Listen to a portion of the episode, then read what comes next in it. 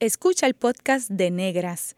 Este programa se emite los viernes a las 3 de la tarde por Radio Universidad de Puerto Rico en el 89.7 FM San Juan y el 88.3 FM Mayagüez. Todo un mundo de música e información. Oye,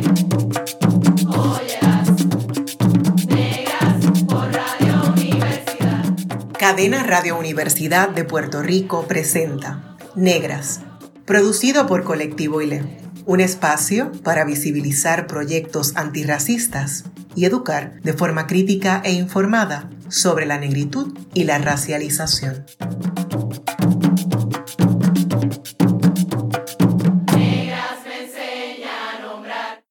Hoy en Negras le saluda a Carmen Margarita Sánchez de León para conversar sobre las experiencias de parir en Puerto Rico en el contexto particular de la más reciente producción de la editorial Flamboyant.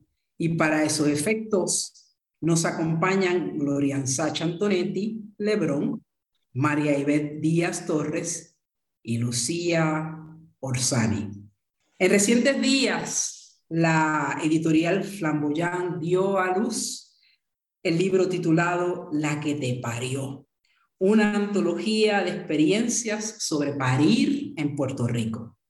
Hoy en Negras conversamos con tres de las escritoras, Glorian Sacha Antonetti Lebrón, que es una activista, periodista y comunicadora, con Mayra Ivette Díaz Torres, activista, organizadora comunitaria y salubrista, y con Lucía Orsanic, madre de Eva, feminista en la academia y en la calle. Bienvenidas a Negras. Gracias, Carmen Margarita, gracias. caramba, es un honor tenerla a las tres. Gracias, gracias. Eh, Sacha y Mayra ya son parte de la familia aquí, pero para beneficio, ¿verdad? De quienes no las han escuchado ustedes, pues me gustaría que nos comentaran un poco ¿Cómo y en qué contexto ustedes dos adquirieron conciencia de ser mujeres racializadas como afrodescendientes o evidentemente negras? Cualquiera de las dos, cualquiera. Bueno, pues yo voy, yo voy. Pues mira, yo, yo diría, Carmen Margarita, que mi, esa conciencia de, verla como mujer racializada, en mi caso como niña racializada, eh, afrodescendiente y evidentemente negra me llegó a muy temprana edad, particularmente en, en tercer grado. Yo, ¿verdad? Vengo de una familia y siempre, donde quiera que me paro, lo digo, eh, una familia bien privilegiada, bien negra, bien arraigada, ¿verdad? La cultura. Eh, no había momento en que faltara música en mi casa, esos procesos comunitarios bien anclados, muchas fiestas y visitar constantemente a Loíza, navegarme entre Carolina y Santurce y Cangrejo. Así que yo siempre estaba rodeada de belleza y, y de, de, muchas cosas bien chéveres. Mis abuelas, las dos costureras, eh, así que la estética también era parte de eso. Y recuerdo que en tercer grado una niña me hizo un comentario, nunca voy a olvidar su nombre, no lo voy a mencionar, pero me hizo un comentario que eh, me dijo, tú serías bonita si no fueras negrita. Y ese, ese comentario a mí, ¿verdad? Se me quedó para toda la vida y fue el cuestionamiento. Como yo sería bonita si no sin negrita, pero si es que yo, yo siempre me he visto bonita y lo que está alrededor mío siempre lo veo bonito. Y recuerdo que ese día llegué a mi casa y le comenté a mis papás lo que me había pasado. Y mi papá me dijo, me dijo, ve al espejo.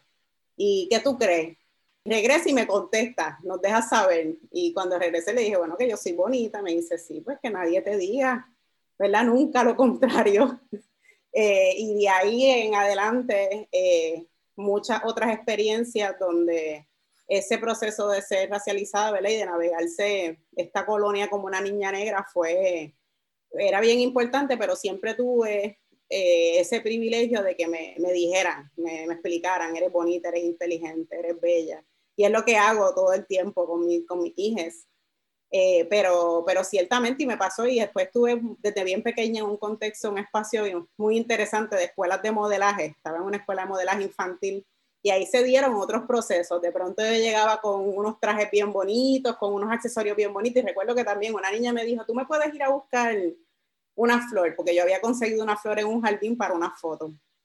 Y, y en ese proceso yo le dije, no, tú, tienes, tú, tú no eres manca, vaya a buscarse sus sus flores. y entonces, pues ese tipo de experiencias, ¿verdad? Estuvieron, estuvieron muy presentes desde, desde bien pequeña y, y esa conciencia, ¿verdad? Como, como niña racializada y el, con la conciencia, ¿verdad? También eh, antirracista se ha ido formando a través de, del tiempo y uno sigue, ¿verdad? También ese proceso de formación continua y va entendiendo otras dinámicas como el colorismo, como el lugar de procedencia, ¿verdad? Y hay unas dinámicas que uno va entendiendo las identidades de género, uno sigue aprendiendo a pesar de llevar esta piel, ¿verdad? Tan oscura y tan bonita.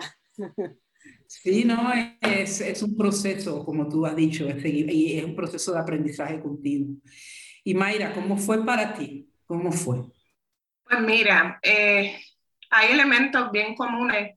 Eh, la escuela elemental, bien tempranito, segundo, tercer grado, este, porque yo antes de eso, yo no me cuestionaba eso, ¿no? No, no me cuestionaba ser distinta o ser de, de alguna otra manera que no fuera. Yo me parecía a mi abuela, yo me parecía a mi mamá, así que yo entendía que, que o sea, no, no había ese cuestionamiento. Y fue en, en un salón de belleza, en el, en el casco urbano de Caguas, cuando ni me dejaron entrar y me dijeron, no, ese pelo aquí no lo trabajamos. Y ahí yo supe como que había alguna diferencia que no podía identificar porque yo era muy niña, este, pero sí, ahí ese fue el primer momento que todavía me recuerdo claramente hasta del olor que había del beauty, ¿verdad? Del salón. Y ahí yo supe que había algo, algo que, que por lo menos a ese estilista le incomodaba de mí, de mi, de, de mi cabello.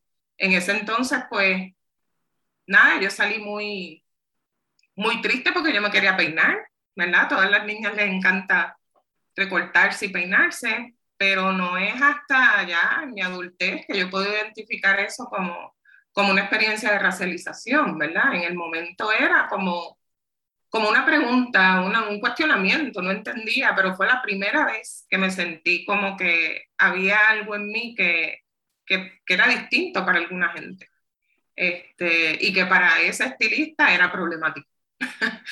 Así que hay, hay elementos en común eh, con la historia de Sacha y yo creo que con la historia de muchas otras niñas y niñas que tienen estas experiencias, ¿no? Desde tan temprano en, sus vidas, ¿no? Así que sí, con el cabello.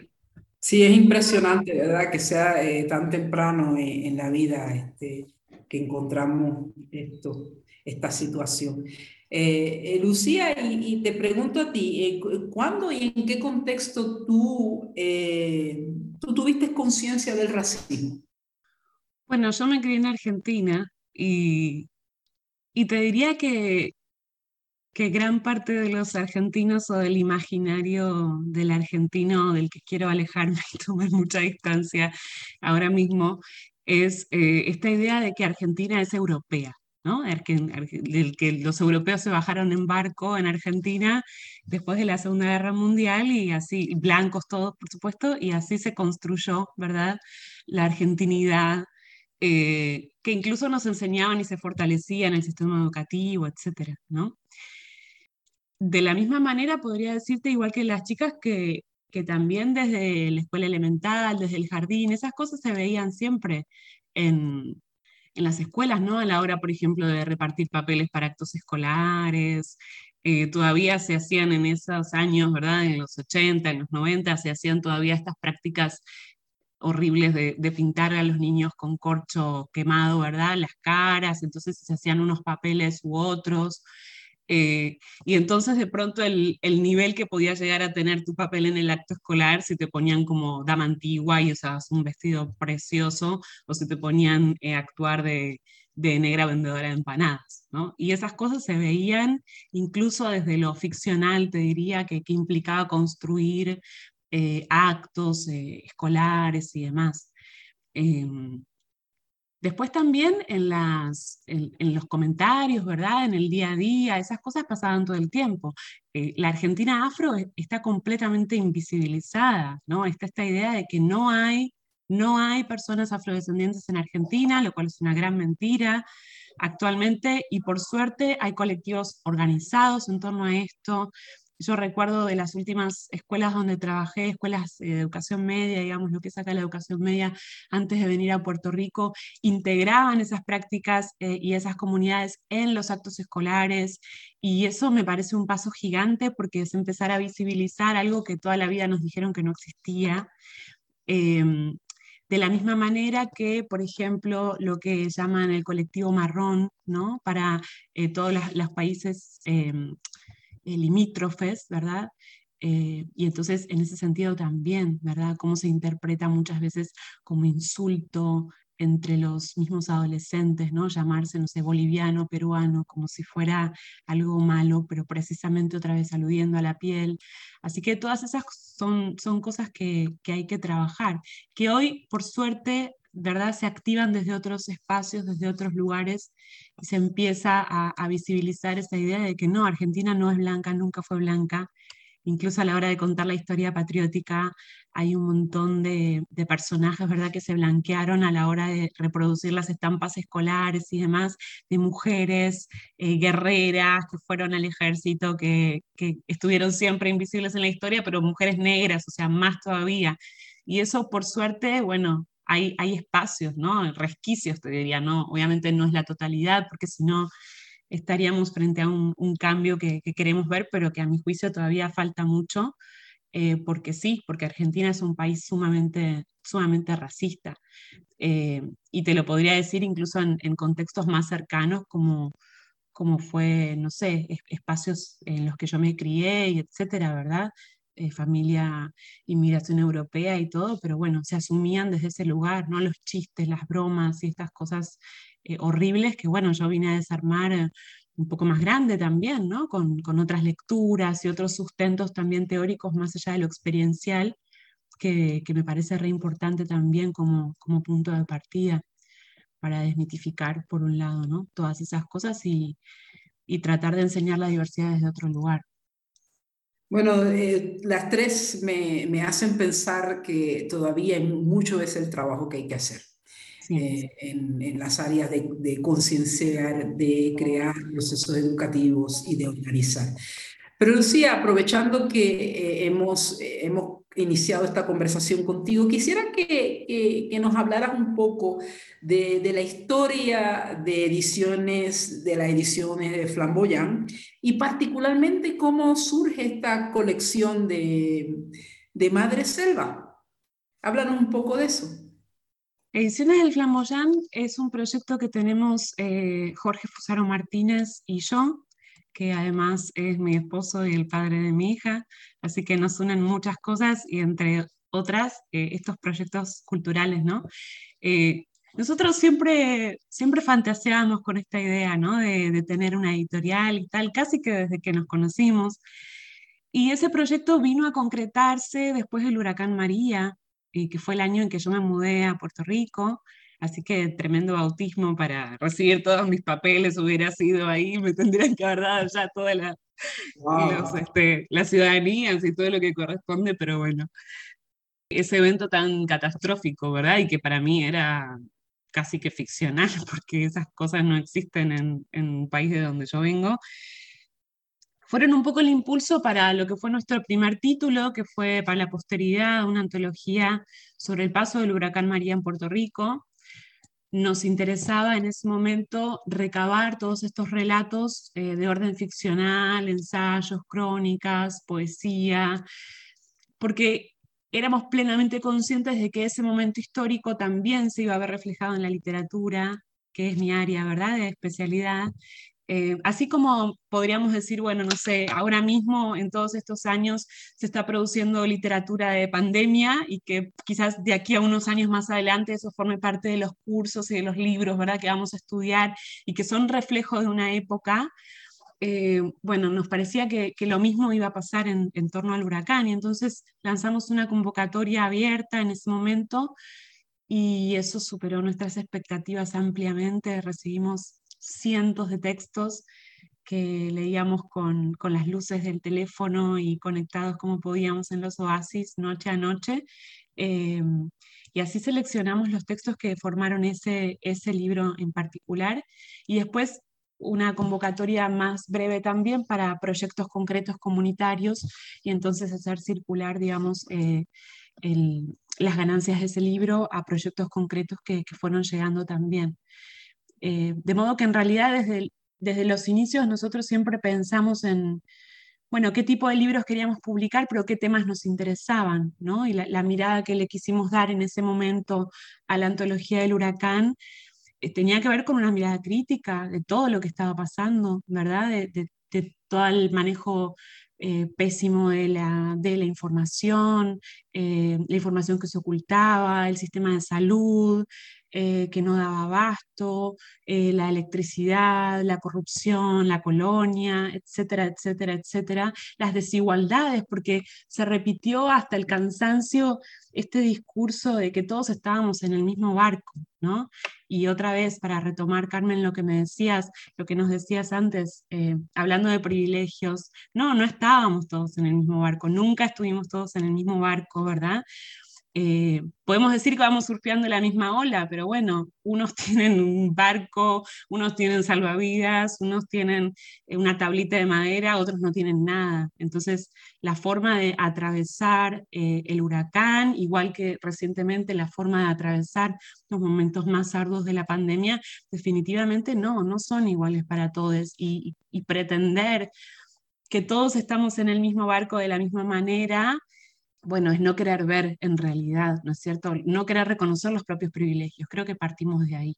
Y en esa misma línea, para responder tu segunda pregunta, eh, surge Madre Selva, que es el nombre que, le pusimos a la colección de maternidades feministas, que es bastante reciente para ediciones del Flamboyán que inauguramos con eh, Mamá Desobediente, un ensayo de Esther Vivas eh, a propósito de la maternidad con una perspectiva feminista, un ensayo de, ella que es eh, socióloga y periodista en Barcelona, pero que fue un texto que se publicó, después de publicarse en Barcelona, se fue publicando en muchos países de Latinoamérica y alcanzó sí, alcanzó un, tuvo un alcance muy, muy lejano, eh, por suerte, eh, y empezó a instalar, digamos, un poco más este discurso, ¿no? En torno a las maternidades con otra mirada eh, no patriarcal. ¿Sabes qué? Cuando Esther nos contactó para ver qué posibilidades había de que, de que fuéramos nosotros en Puerto Rico yo estaba como una grupi total, porque yo había leído ese embarazo, ese libro cuando estaba embarazada de mi primera hija, que ahora tiene dos años. Entonces, me acuerdo como si fuera hoy, que estaba yo en la, en la cama con la bebita muy chiquita y viene Jorge y me dijo, ¿vos conocés a Esther Vivas? Y yo no podía creer cuando me vino a contar esto, así que cuando logramos contactar y, y empezar el Zoom y empezar los contactos para, para definitivamente materializar el libro acá, lo vi como una oportunidad gigante. Dije, bueno, pero esto entonces es re importante porque no hablamos de esto, ¿no? No hablamos de nuestros partos. Se suele concentrar toda la, toda, toda la energía en, en que, bueno, el bebé llegó en salud, o incluso cuando pasó lo, pasaron cosas horribles en el camino, sea para el bebé, sea para la mamá o la persona gestante, no importa, qué bueno, están bien, seguimos adelante. Y no, yo creo que no, que los relatos tienen un poder enorme, por un lado, para, para poder asimilar eh, psicológicamente nuestra nueva identidad como, como madres, ¿no?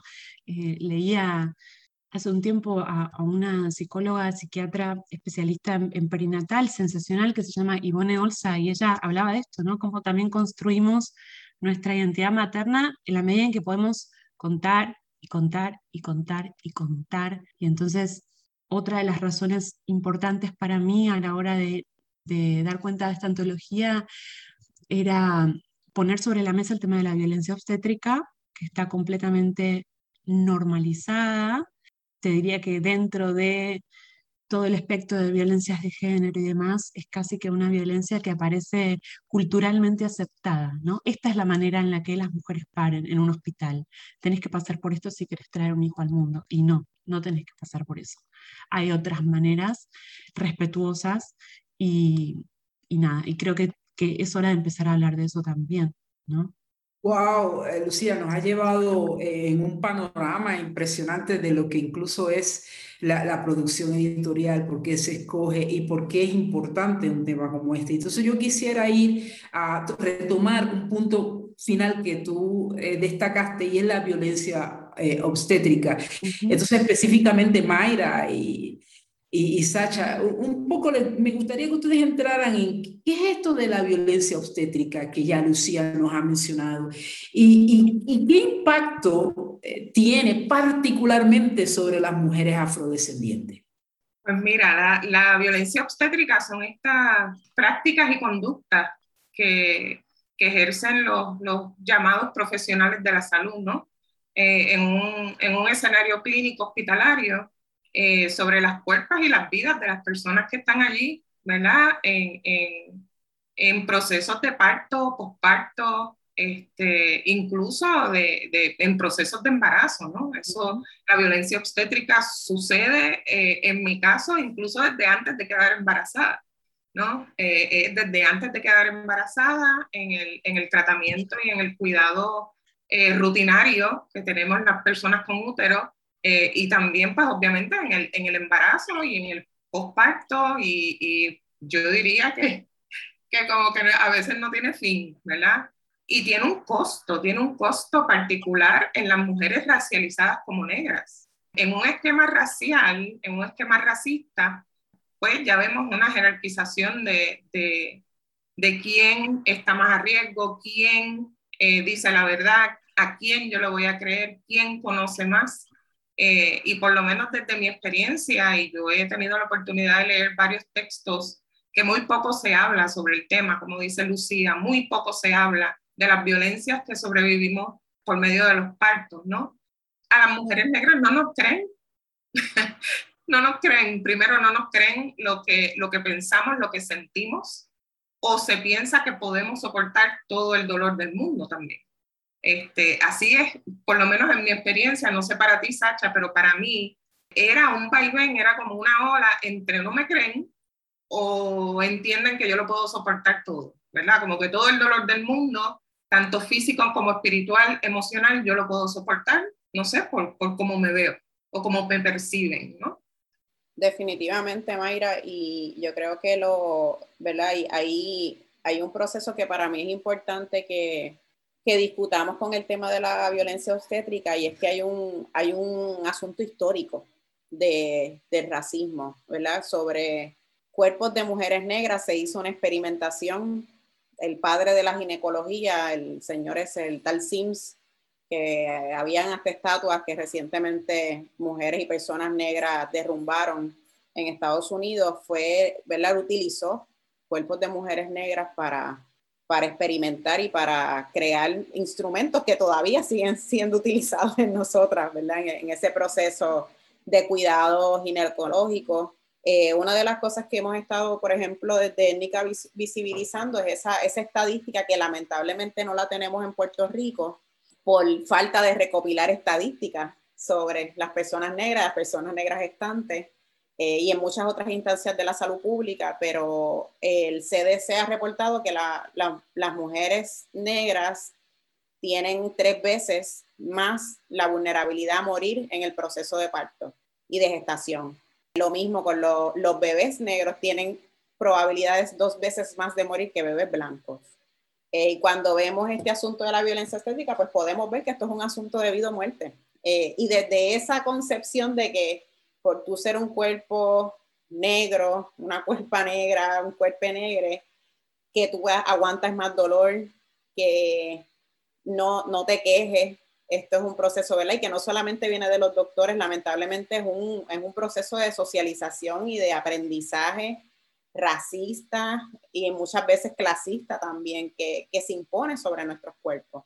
Eh, en ese cuidado. Yo, yo recuerdo que mi proceso de, gestación, ¿verdad? Y de embarazo, mi, La primera violencia la tuve a las 20 semanas cuando me tuvieron que, que hacer una operación de emergencia y no dejaron, no permitieron que mi compañero entrara. Yo estuve seis horas sin que nadie de mi familia entrara a acompañarme en el proceso, porque en la sala habían otras mujeres que habían, ¿verdad? Recientemente habían parido y no podía haber, no podía haber un... Y esa persona tomó la decisión de que mi compañero en ese momento no entrara y cuando mi mamá llegó también la, le hizo esperar un montón de horas.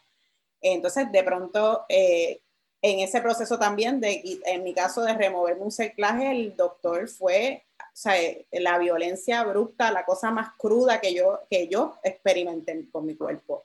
Y decía, pero ¿y cómo es posible que esto se hace si para hacerme el procedimiento me pusiste una anestesia, para quitármelo me lo haces a sangre fría?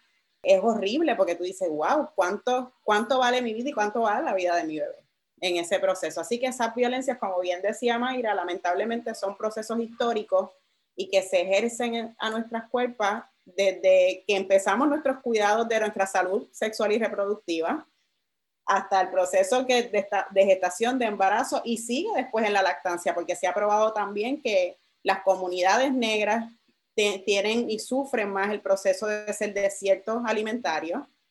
Se hace una introducción a la fórmula con mayor agresividad. Nuestros cuerpos también sexualizados no están listos para amamantar y para lactar, dar teta y pecho. Entonces hay un montón, la representación de las imágenes que vemos en una oficina, no vemos mujeres negras en esas oficinas de parto, no vemos revistas que hablen de maternidad y libros que hablen de maternidad que presenten nuestras cuerpos. Eh, como creo que recientemente fue la primera vez que se utilizó el diseño médico del feto donde mostraba un cuerpo de una persona gestante negra y un bebé negro y estamos en, el 2022, ¿verdad? Entonces, pues todos esos procesos nos, nos dan cuenta de que lamentablemente el racismo, que sabemos que es un problema sistémico, se impone una vez más, particularmente la salud pública y en esos procesos de salud sexual y reproductiva que, que experimentamos las personas negras. Ustedes ya nos han entrado en una materia muy, muy difícil que no no es eh, tan conversada, que es esta, esta violencia obstétrica. Esos son detalles del, del, del proceso de parir que no se habla. Están en, silencio y creo que eso es lo que eh, no, ustedes nos están explicando que viene a atender este libro. Pero una cosa importante que ustedes ya también han empezado a hablar es la contranarrativa. Tenemos una narrativa hegemónica, ¿verdad? Sobre lo que debe ser el, el, parto y el proceso del embarazo, pero ustedes trabajan aquí una contranarrativa. Y eso es lo que yo las quiero llevar al siguiente segmento, pero va a ser en el siguiente, por lo tanto vamos a hacer una pausa. Entonces, en breve eh, regresamos con Negras y continuaremos dialogando con Glorian Sacha Antonetti Lebrón, con Mayra Yvette Díaz Torres y con Lucía Orsanic en torno a sus escritos en el libro titulado La que te parió, una antología de experiencias sobre el parir en Puerto Rico. Siga en sintonías con Radio Universidad de Puerto Rico. Está escuchando el podcast de Negras. Este programa se emite los viernes a las 3 de la tarde por Radio Universidad de Puerto Rico en el 89.7 FM San Juan y el 88.3 FM Mayagüez. Todo mundo de música e información.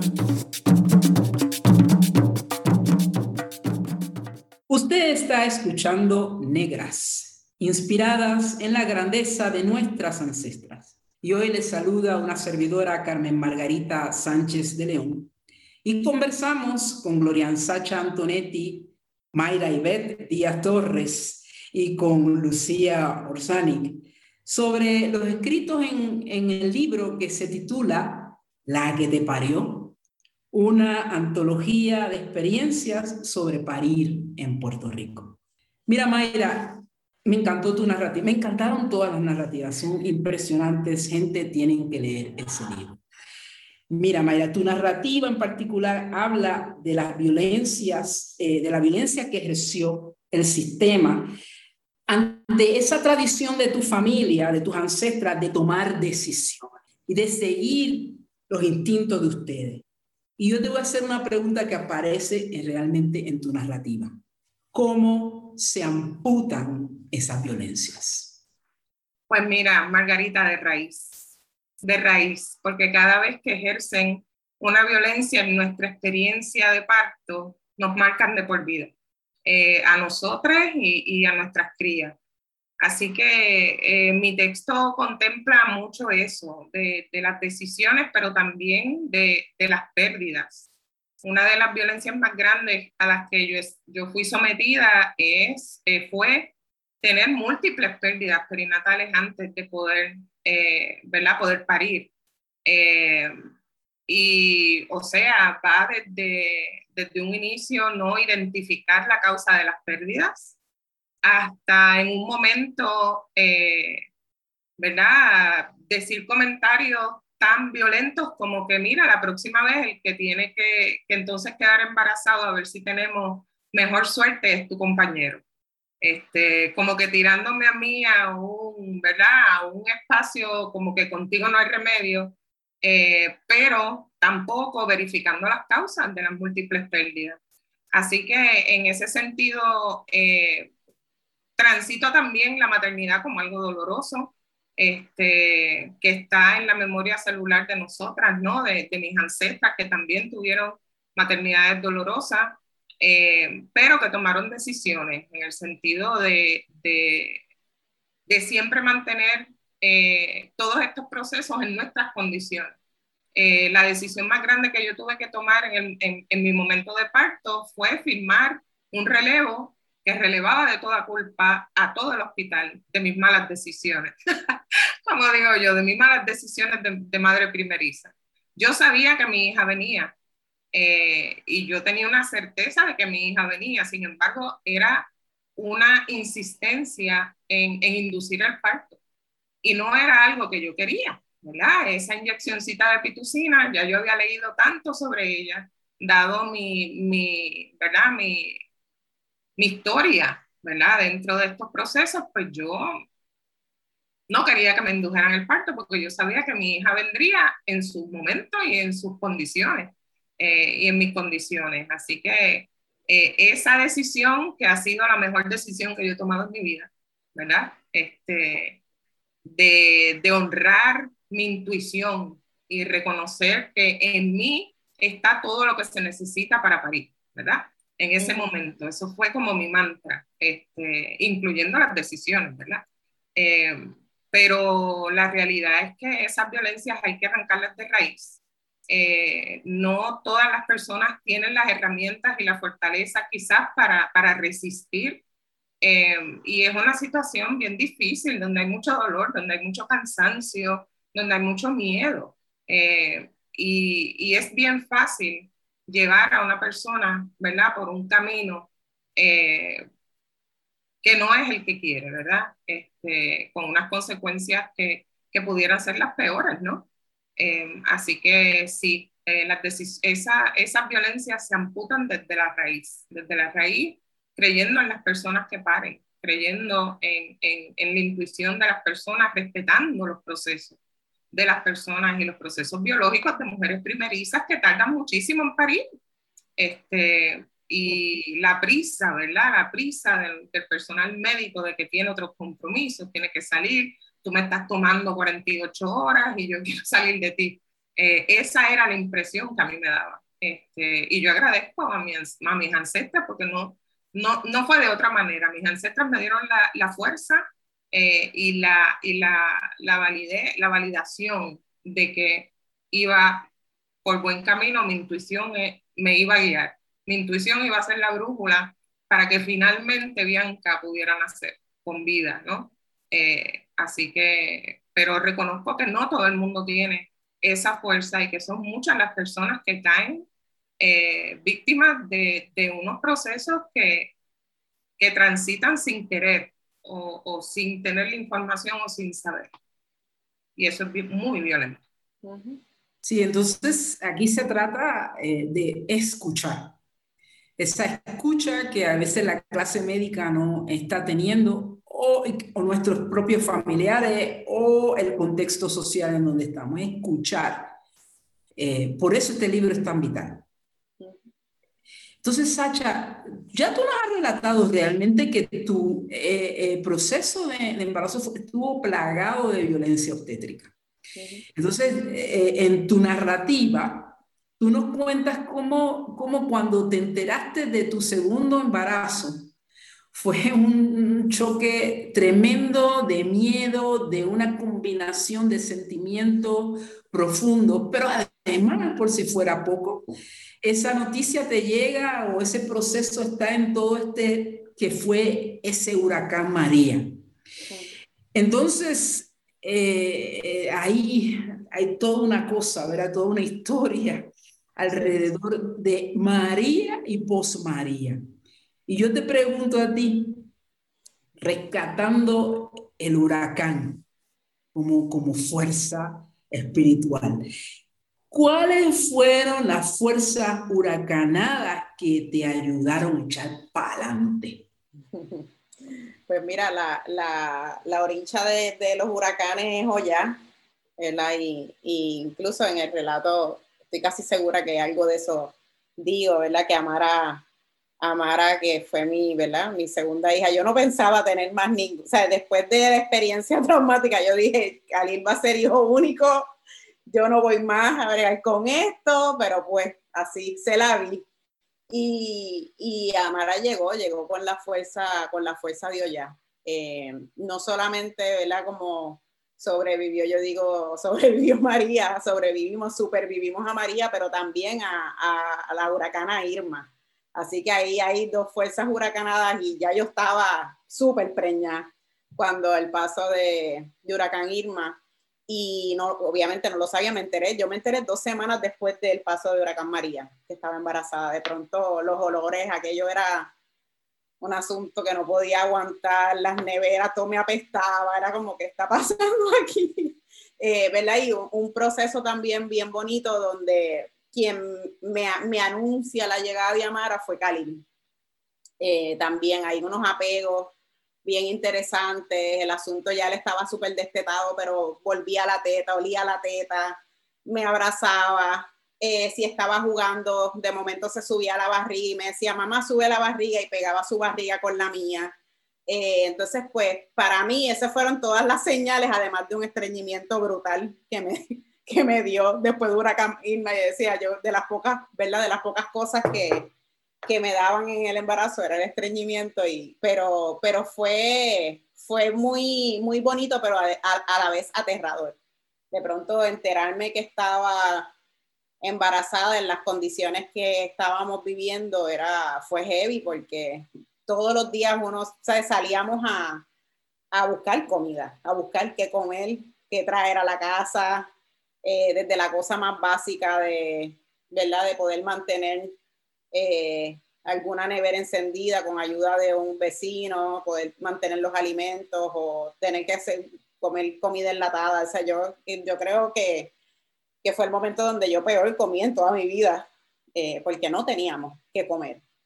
Eh, y ese asunto también de volcarnos, yo nunca dejé de trabajar tampoco, así que fue ese, ese vuelco también a las comunidades, a ver de cerca mucha gente también morir. Entonces era como, era como, wow, yo tengo, yo ando con una vida, con una vida más y estoy viendo todo esto ocurrir, así que diría que esa, esa fuerza fue, esa fuerza es la fuerza de Oya, que también es una fuerza que habla mucho del renacimiento, ¿verdad? Pasa para llevarse todo de una manera arrolladora, pero lo que viene, ese renacer que viene, ¿verdad? Ese, esa respuesta de la naturaleza, de pasar y dejar, nosotros vimos quemarse todo, pero ver todo después eh, ponerse verde, más bonito y decir, estamos aquí a pesar de todo esto, ¿verdad? Ver que floreciera todo, ese renacer, pues también es esa otra fuerza que me acompañó y siempre la de mis ancestras, eh, siempre, siempre ahí, siempre, siempre ahí. Así que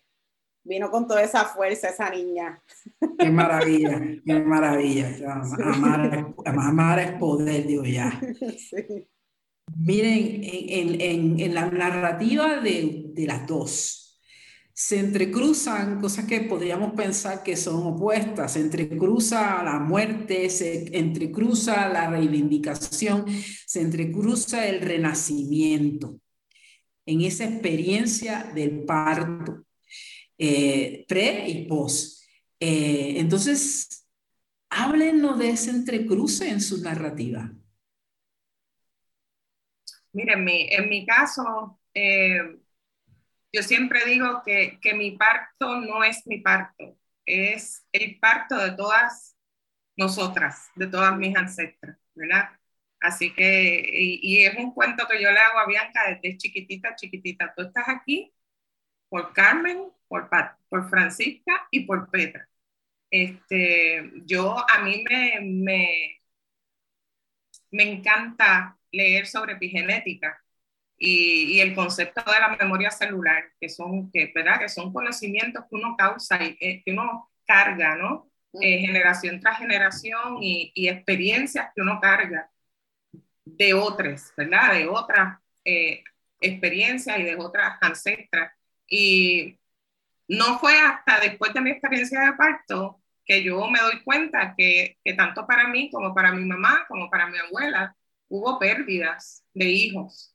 Eh, y no lo había visto hasta ese momento. Y yo, wow, esto, esto va por un lugar bien ancestral.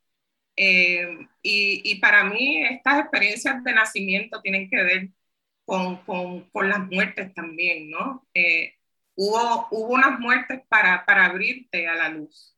Este, también el dolor eh, que se carga de generación a generación, pero igual la liberación que, que logramos cuando rompemos el trauma y cuando la esperanza triunfa y cuando tenemos la plena conciencia de que esto para aquí ¿verdad? Y que, y que dar a luz, ¿verdad? Eh, ese término que utilizamos, dar a luz, es también, en mi caso, dar a luz a esos espíritus que no lograron llegar o que fueron arrebatados muy temprano, ¿verdad? Así que, que en ese sentido hay, hay historias de vida y muerte que para mí a veces están súper conectadas, la mayoría de las veces está la vida y la muerte están, ¿verdad? Como las caras de una moneda, están ahí.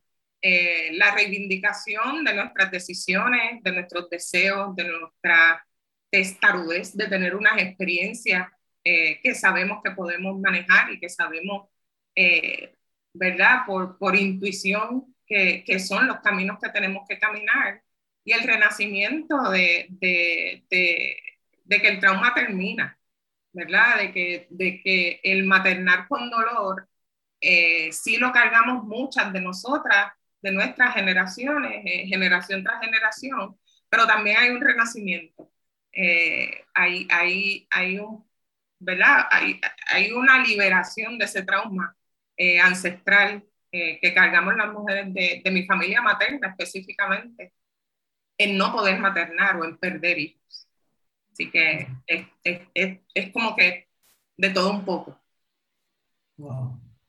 ¿Y para ti, Sacha?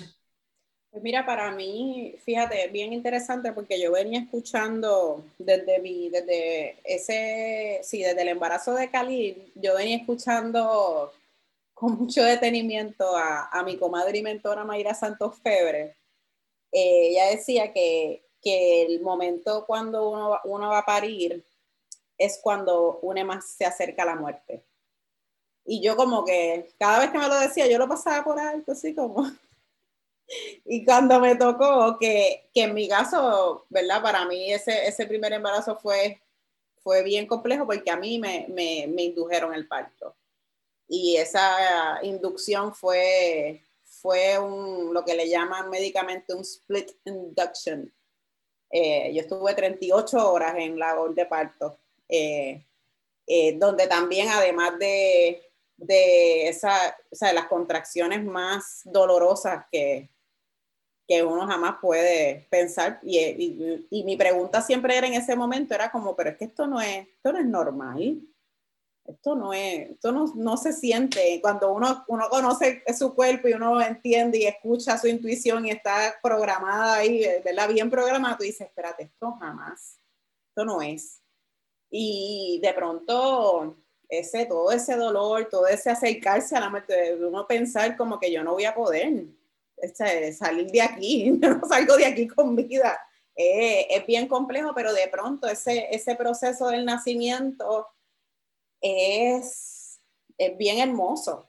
Así que ese vaivén, ¿verdad? Como que entre la vida y la muerte, la muerte y la vida y revivir y reivindicarse, en mi caso con ese segundo parto que sí pude experimentar y romper, como decía Mayra, con ese, ese, ese atavio, esa, esa, esa ofensa que le hicieron a mi cuerpo y a mi vida y a la a la de mi hija. Eh, para mí esa reivindicación fue todo, poder entender cómo el cuerpo maneja una contracción naturalmente, que o sea, yo no sentía que me estaba muriendo, sino que decía todo lo contrario, no se siente en poder y decir, wow, mi cuerpo puede con esto y me estoy moviendo y estoy en mi casa y estoy tranquila y esto, después sí llegué al hospital, pero yo ese era el plan, llegar al hospital ready para pa, parir, ¿verdad? Pa, entonces, ese, ese proceso uno dice, wow, es que esto, esto es hermoso. Y sí, uno se puede hacer claramente, pero en realidad el proceso de parir es, es hermoso. Eh, así que es, ese mismo vaivén y ese balance entre la muerte y la vida y, y es una experiencia extraordinaria.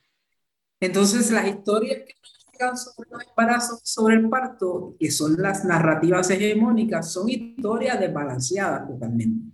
Porque no, no nos traen toda esa, es, esos matices. Y, y, la violencia involucrada, pero también la alegría, pero todo eso está ahí. Y, y particularmente en los relatos de ustedes dos, eh, hay, hay una serie de ejes en común que ya hemos empezado a explorar aquí, porque ustedes, eh, esos ejes son las abuelas, la desobediencia, el dolor, las alegrías. ¿Podrían comentar algo sobre esos ejes? Pues mira, sí, de mi parte, eh, yo lo incluyo en el relato. Para mí, eh, yo, yo, tenía como cinco o seis años y llegó una gatita preñada a casa y una mañana nosotras estábamos con el uniforme de la escuela y empezó a parir. Y para mí eso fue tan extraordinario, o sea, tan chiquita viendo una, una gatita parir, eh, yo no había visto una cosa así. Entonces mi abuela, que era sobadora, que era extraordinaria, estaba asistiendo a la gatita.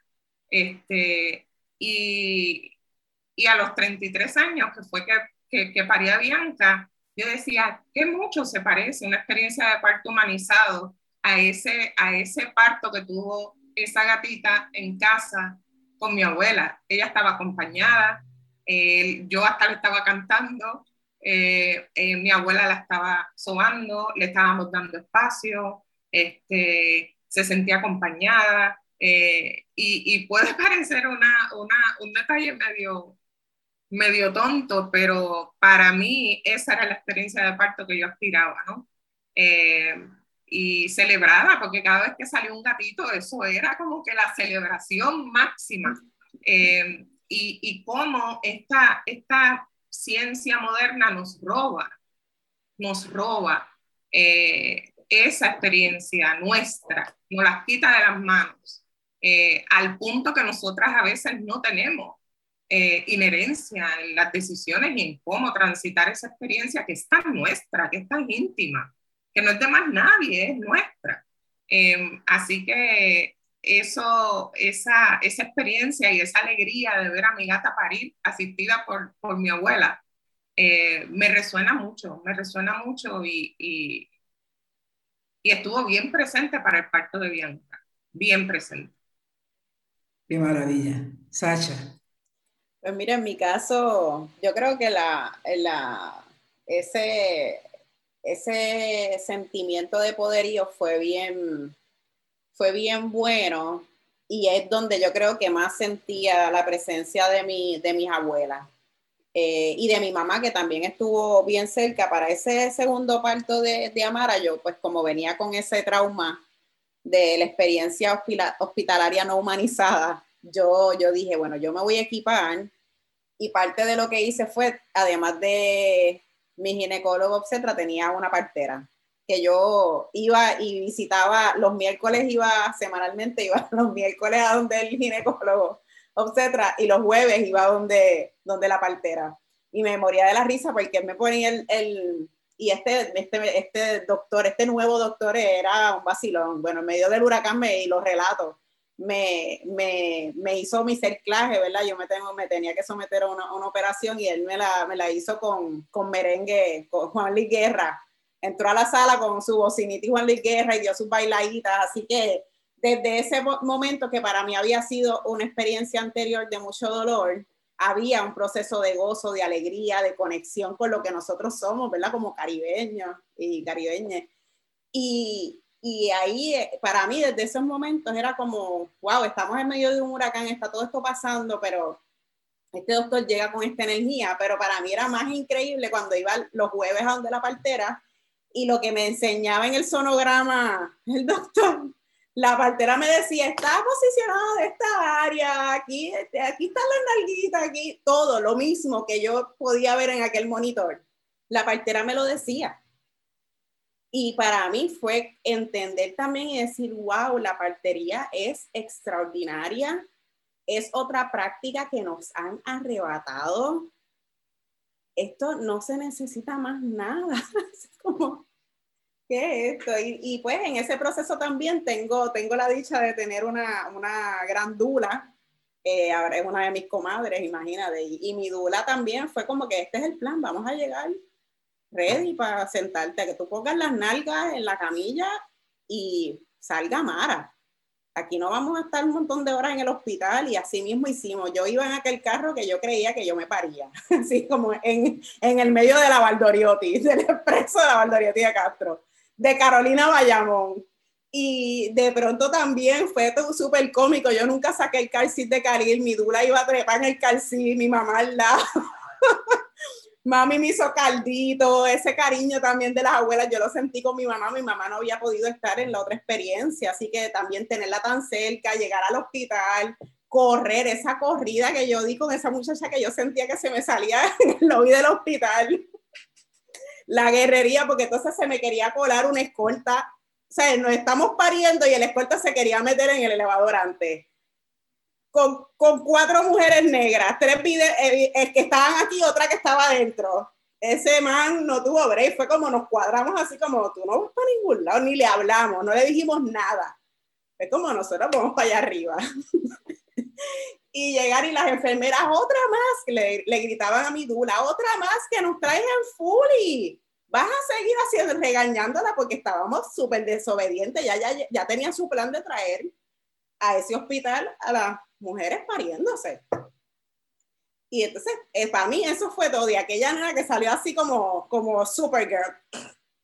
Bueno, salió así como, llegué. Inmediatamente recibo una llamada. Yo recién pariendo esa muchacha, me llama mi mejor amiga con otra de mis mejores amigas que estaban en Nueva York celebrando el cumpleaños de una de ellas al mediodía borrachas, bailando estaban en un brunch y ella así, ¡ah! Nació Mara y yo aquí en el teléfono así recién parí, así que de pronto toda la alegría, o sea, yo dije, esta, esta Mara llegó con toda la bendición de sus ancestras. Y, y, eso es todo. De pronto digo, pues claro, este, esa era su misión en esta vida, que esto fuera otra historia y que todo lo que nosotras merecemos de placer, de gozo, de cuidado, de guerrería, de desobediencia lo podamos hacer, lo podamos hacer. Y agradezco esa oportunidad, ¿verdad?, de poder relatarlo, de poderlo contar también, compartirlo con ustedes, porque precisamente es uno de los espacios que no tenemos. No tenemos para contarnos lo bueno, lo malo, el dolor, el placer también que da ese asunto de parir, el acompañamiento, sentirse cuidado. Eh, es otra cosa, es otra cosa.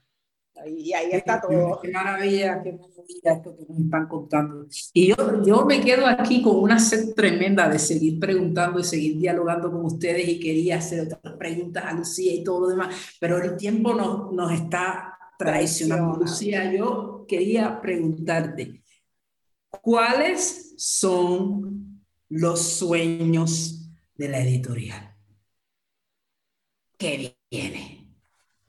Bueno, en principio, seguir acrecentando esta colección naciente ¿no? Eh, de maternidades feministas, porque creo que para fortalecer estos contrarrelatos de los que hablabas y que las chicas son un ejemplo de esto, ¿no es cierto? Igual que este libro, igual que Mamá desobediente, etcétera, tenemos que seguir contando otras formas de maternar a las que tradicionalmente, eh, con las que tradicionalmente nos educaron, ¿no? nos socializaron, eh, entendiendo de una manera absolutamente patriarcal la maternidad en un sentido eh, reproductivo, biologicista, etcétera, y por eso aquella lucha, ¿verdad?, de las feministas de los 70, etcétera, y de ahí en adelante, me parece muy importante que desde el feminismo actual hagamos un lugar real para hablar de maternidades. Eh, desde la editorial, este es el espacio que estamos abriendo para esto porque creemos súper necesario construir contrarrelatos, leernos, compartirnos, seguir escribiendo estas cosas y en la medida en que podamos seguir leyendo historias que van en contra de lo que siempre nos enseñaron que era la maternidad, creo que nos sentimos mucho más acompañadas y que es la forma feminista y saludable de poder transitarlas. Como decimos en, acá en esta parte del mundo, seguimos, Lucía, seguimos. Seguimos, eh, seguimos.